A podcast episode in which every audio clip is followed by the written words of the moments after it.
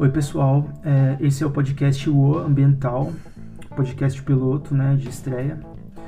É, aqui rola diálogos, por assim dizer, a respeito de assuntos envolvendo questões ambientais no cenário brasileiro e mundial.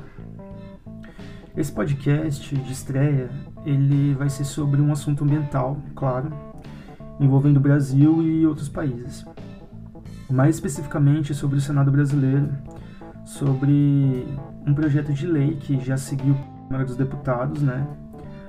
É um projeto que passou pela aprovação do Senado no dia 15 de dezembro de 2020.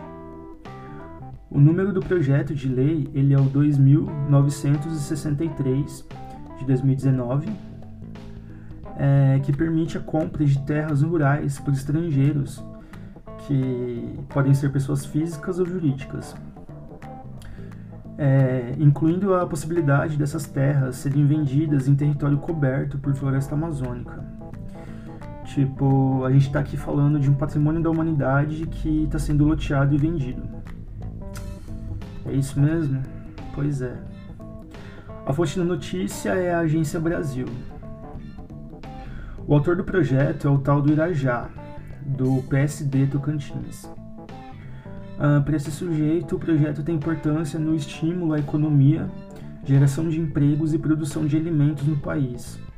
A reportagem continua dizendo o seguinte: Para Irajá, compra de terras por investidores internacionais pode atrair investimentos ao país de cerca de 50 bilhões por ano.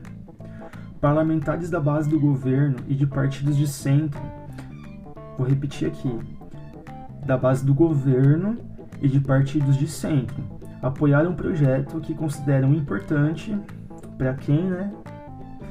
Para o país. Segundo eles, é para o país. Mano, a produção, é, a população, aliás, ela foi consultada a respeito dessas vendas de terras brasileiras por parte do poder público. Porque assim, eu não fiquei sabendo. Se você ficou aí sabendo, você fala e vê aí. É... Tipo assim, existe uma norma de caráter superior aos outros dispositivos legais, como leis e jurisprudências, por exemplo, chamada Constituição Federal.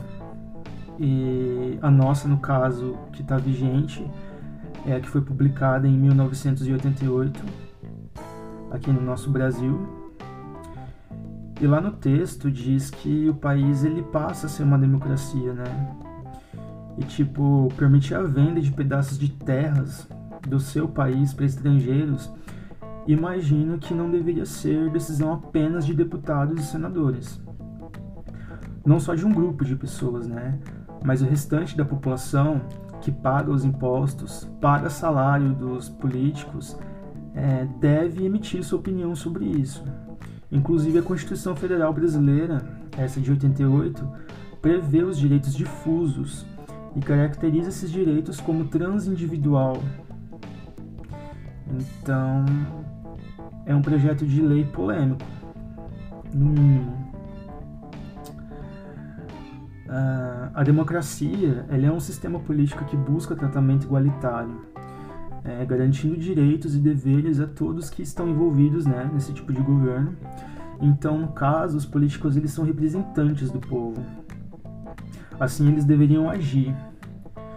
Simplesmente decidir alguma coisa sem uma consulta prévia, é, ainda mais envolvendo questões internacionais com, com outros países, é, é um pouco equivocado. Assim. E a população, será que ela se sente representada por esse projeto de lei do Irajá? É o que eu gostaria de saber. Assim. E assim, arrisco a dizer que ele está sim agindo como representante, mas é, representando um grupo específico que acha ser responsável, né? Provavelmente deve pensar isso é, em decidir opiniões alheias dentro de uma democracia. E além do mais, essas terras rurais que abrangem nossa floresta amazônica, e tipo assim, não adianta vir com esse papo de tiozinho sobre ah, é mato mesmo. É mato sim, que abriga a maior variedade de fauna do planeta. Essa fauna pode ser é, manejada de forma sustentável, inclusive. Por exemplo, objetivando descobrir substâncias para cura de doenças e outros benefícios a um outro animal, o ser humano, por exemplo. Então, cara, não vem com esse papo que ah, é só mato, como se estivesse falando do terreno baldio perto da sua casa, porque não é. E aí, hipoteticamente, um estrangeiro compra pedaços de terras aqui para fazer exatamente o quê? Esse projeto de lei prevê o que é possível ser feito dentro dessas terras, se for o caso delas serem compradas por estrangeiros? Uh, por exemplo, vem um laboratório alemão para cá, para um terreno desse vendido. Vem, vem eles para cá, extrair recursos naturais, montar uma estrutura, produzir algum medicamento e fazer seu povo continuar em nível de primeiro mundo. E a gente compra esse mesmo produto, é o que acontece muitas vezes. O Brasil ele compra produtos, né, de matéria-prima do Brasil que são processados às vezes até aqui mesmo. E é revendido para nós tipo assim com um custo muito mais alto. Então assim muitas vezes é, eles são sintetizados aqui mesmo no território nacional. É, e a gente paga pelo preço de capital mais sei lá 500 mil impostos embutidos em cima disso desse produto é, tipo, isso já acontece já, ninguém fala, né? Tipo assim, expressamente, mas acontece no Brasil, sempre aconteceu. Desde 500 anos atrás, com o pau-brasil, isso começou acontecendo e acontece até hoje com a matéria-prima brasileira. Uh, mas se esse projeto de lei ele for aprovado, ele vai continuar é, com essa escala mundial de extrativismo brasileiro sem que a população brasileira uh, possa obter algum tipo de vantagem em cima disso, algum tipo de benefício em cima disso. E aí o Brasil ele vai ser, continuar a ser considerado o que sempre foi, né? Para os outros países, que é o quintal do mundo, né? Aquela história. E não como um país portador de soberania, assim como diz pelo menos a nossa lei, a nossa Constituição Federal. Então, cara, por que, que o Brasil, por parte do poder público e até do privado, né, por que não, deixa de, de desenvolver tecnologias próprias? Por que, que o brasileiro ele não poderia ser quem recebe educação? É, qualificação adequada para comprar do governo um terreno, né? No caso, a gente está falando aqui de uma empresa brasileira comprar um terreno desse e construir e trabalhar de maneira sustentável em um local assim. É, quem que vai garantir que uma pessoa jurídica, uma empresa estrangeira instalada aqui, contrate brasileiros para trabalhar? É, se for empresa de pequeno ou médio porte, pode trazer equipes de lá, de, do país onde vier e tal, para realizar esse trabalho. Não precisa contratar brasileiro aqui. Então, assim, é um argumento bem estranho. Esse projeto de lei, ele não necessariamente garante que a economia brasileira se desenvolva, então, né?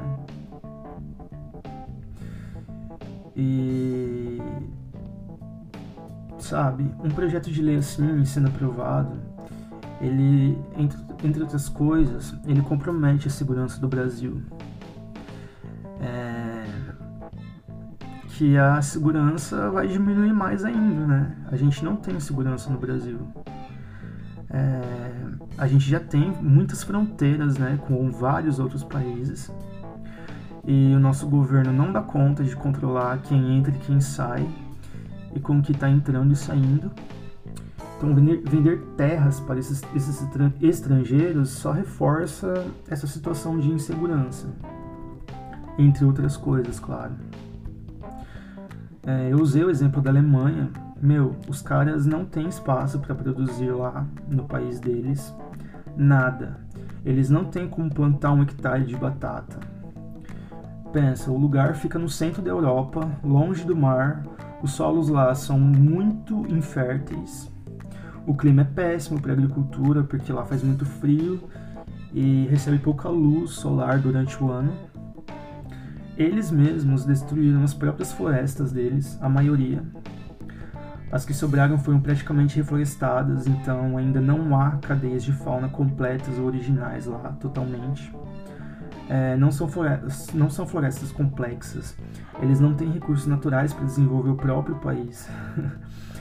e são considerados de primeiro mundo, porque tem o Brasil como exemplo para mandar a matéria-prima até lá, suprindo muitas necessidades de um cidadão em primeira escala de índice de desenvolvimento humano.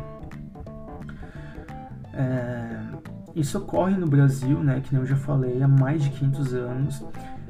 E assim o brasileiro ele nunca é valorizado, né? É, saibam disso.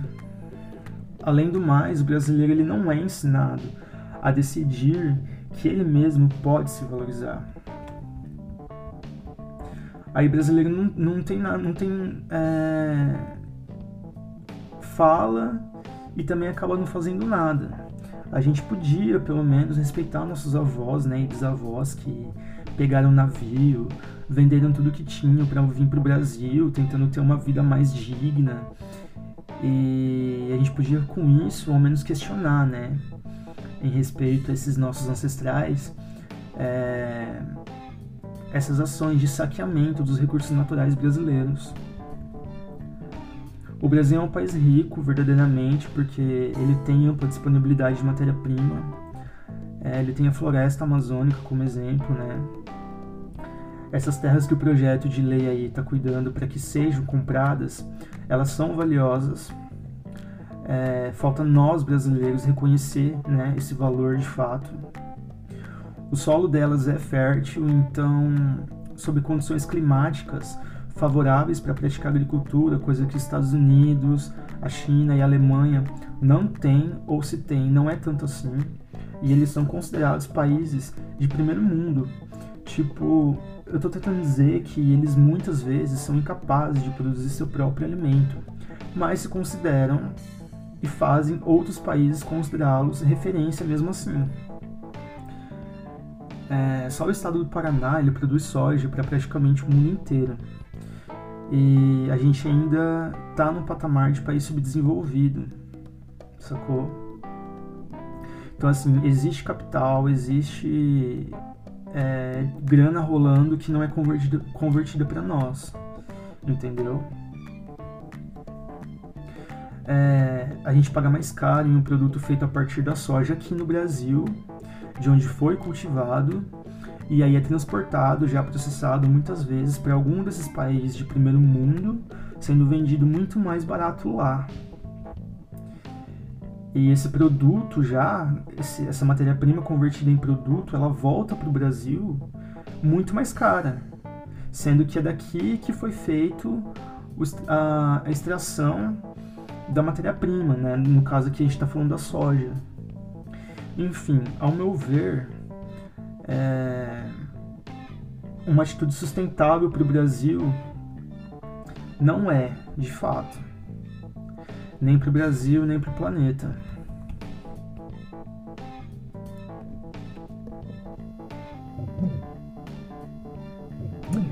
Bom, galera, é isso aí. Esse foi o primeiro podcast piloto do OA. E a gente vai continuar trazendo questionamentos. Valeu!